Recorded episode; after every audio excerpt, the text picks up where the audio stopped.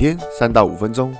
阿信带你股市看透透。欢迎收听今天的晨间碎碎念。大家早安，我是阿信。今天是十二月十五号，礼拜二。先来为大家整理一下昨天的美国股市。道琼指数下跌一百八十四点，跌幅零点六二个百分点。纳斯达克上涨六十二点，涨幅零点五个百分点。S&P 500指数下跌一点五五点，跌幅零点四二个百分点。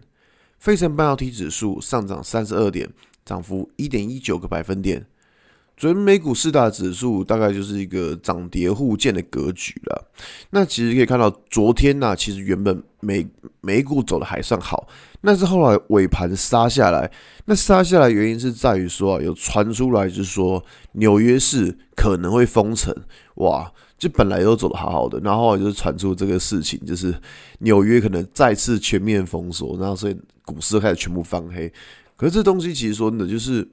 我说，嗯，我们知道欧美的疫情向来都是挺严重的吧，就是大家反正欧美就是不不爱戴口罩嘛，他们的疫情现在都是挺严重的。那现在会传出来就是说纽约可能再次全面封锁，我觉得这个就比较偏向消息面了，因为毕竟我们可以知道说，在疫苗在接下来那可能就会开始开始施打之类的，所以说我觉得这东西其实呃真的是影响性嘛，我觉得有限啊。所以我，但是。毕竟我们知道，现在指数在高档，股市在高档，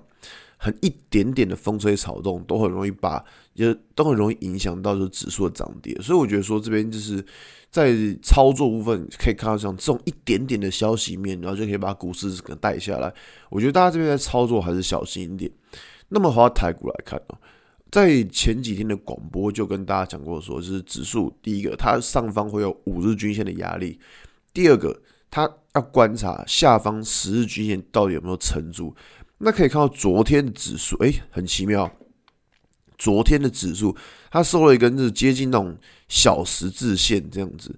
那种小十字线本身是不具有任何其他意义的，所以像这种量缩的十字 K 棒，其实在判断上就会哎呀，按照其接下来几天去观察，说到底是未来出量的方式往上还是往下，这个比较重要。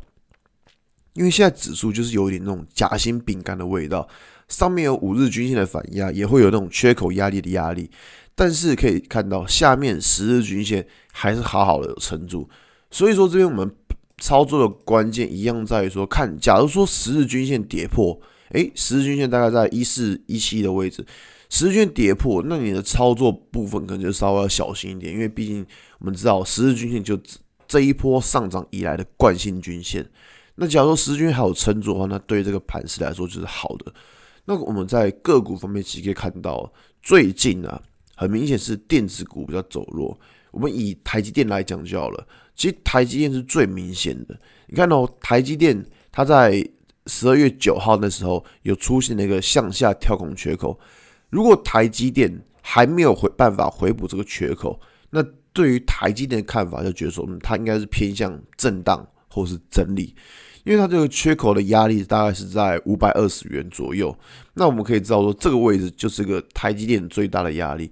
如果说台积电没有回补缺口，那代表说台积电没有很强。台积电不强的话，我觉得它盘面上的电子股可能就也不会太强，因为毕竟是个连贯效应。那也可以看到说，这几天除了钢铁之外，像昨天的航运也开始动了。那昨天呢、其实就连塑化股票，诶。又开始一点点的动这样子，所以我觉得最近它的操作部分可以可以关注一下，就是说，呃，除了电子股以外，台股还是有蛮多股票，只是选股部分尽量要选择就是均线的开口不要太开了，然后去选择就是不要已经涨太多的股票，我觉得这样操作起来会比较安全一点。毕竟现在指数在高档，其实我觉得多注意风险是比较重要的事情，好吧？那今天节目就到这边，如果你喜欢今天内容，记得按下追踪关注我。如果想知道更多更详尽的分析，在我的专案《给通勤族的标股报告书》里面有更多股市洞察分享给大家哦。阿信晨间碎碎念，我们明天见，拜拜。